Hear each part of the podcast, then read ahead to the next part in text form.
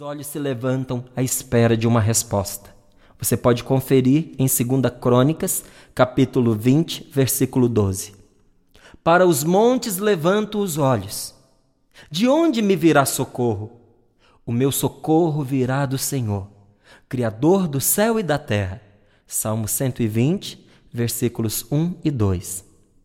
Nesta vida, os sofrimentos que mais maltratam as pessoas que amam a Deus não são a pobreza, as doenças, os insultos ou as perseguições, mas as tentações e as tribulações espirituais.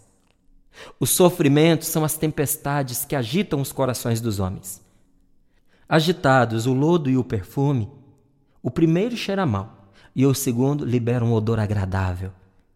Provados pela mesma desgraça, diz Agostinho, os maus odeiam e blasfemam, enquanto os bons rezam e louvam.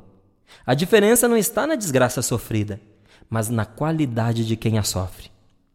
O homem sofre porque, em vez de procurar em Deus a força, a felicidade e as respostas, ele as procura em si mesmo e nos outros homens. Assim não demora muito para ficar confuso e cometer erros que vão causar-lhe uma grande dor. É orando que o homem se aproxima da luz de Deus. E quanto mais se aproxima dela, melhor pode enxergar a si mesmo, aos planos do Senhor para a sua vida e desvencilhar-se das armadilhas que o maligno coloca diante dele a fim de prejudicá-lo para que não descubra a verdade. Discernir os espíritos é descobrir o que vem de Deus, da nossa natureza humana ferida ou do demônio, nas pessoas, grupos, lugares ou coisas é ir ao encontro da verdade.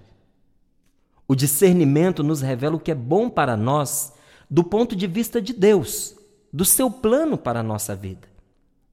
A verdade pode não agradar sempre, mas nunca deixa de salvar. Ao se aproximar de Deus, a pessoa toma conhecimento de suas deformidades e pecados.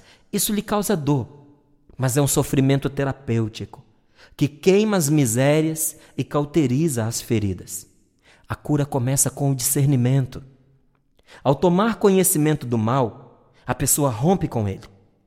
No exato momento em que assume as mentiras que cercavam a sua vida e as abandona, a pessoa entra em comunhão com Deus e consegue chegar à luz da verdade. O abandono do mal é o começo da vida nova. Não vos conformeis com este mundo, mas transformai-vos pela renovação do vosso espírito para que possais discernir qual é a vontade de Deus, o que é bom, o que lhe agrada e o que é perfeito. Romanos, capítulo 12, versículo 2. Quando o discernimento revela em nós o que precisa ser transformado, orienta-nos também para que conheçamos o que em nós é bom e agradável a Deus.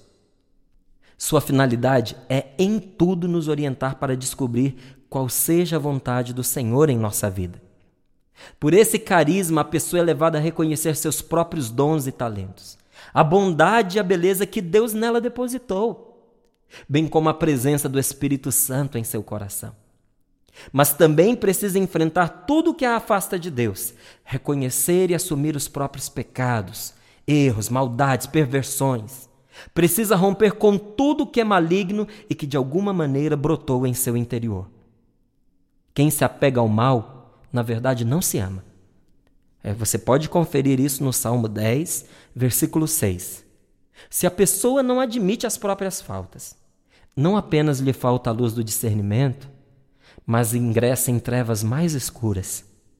O pior enfermo é aquele que não reconhece a própria enfermidade. Santo Agostinho, um dos grandes psicólogos dos primeiros séculos, havia compreendido que o amor a tudo que é errado adoece a alma e atormenta o corpo. Chamo-lhe psicólogo porque a psicologia é a parte da filosofia que trata da alma e de suas manifestações. E nisso Agostinho era mestre. Ou destróis o pecado que há em ti, ou ele te destruirá, dizia.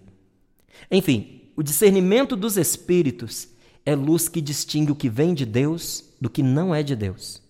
Julga todas as coisas a fim de ficar somente com o que é bom é luz que alegra o coração.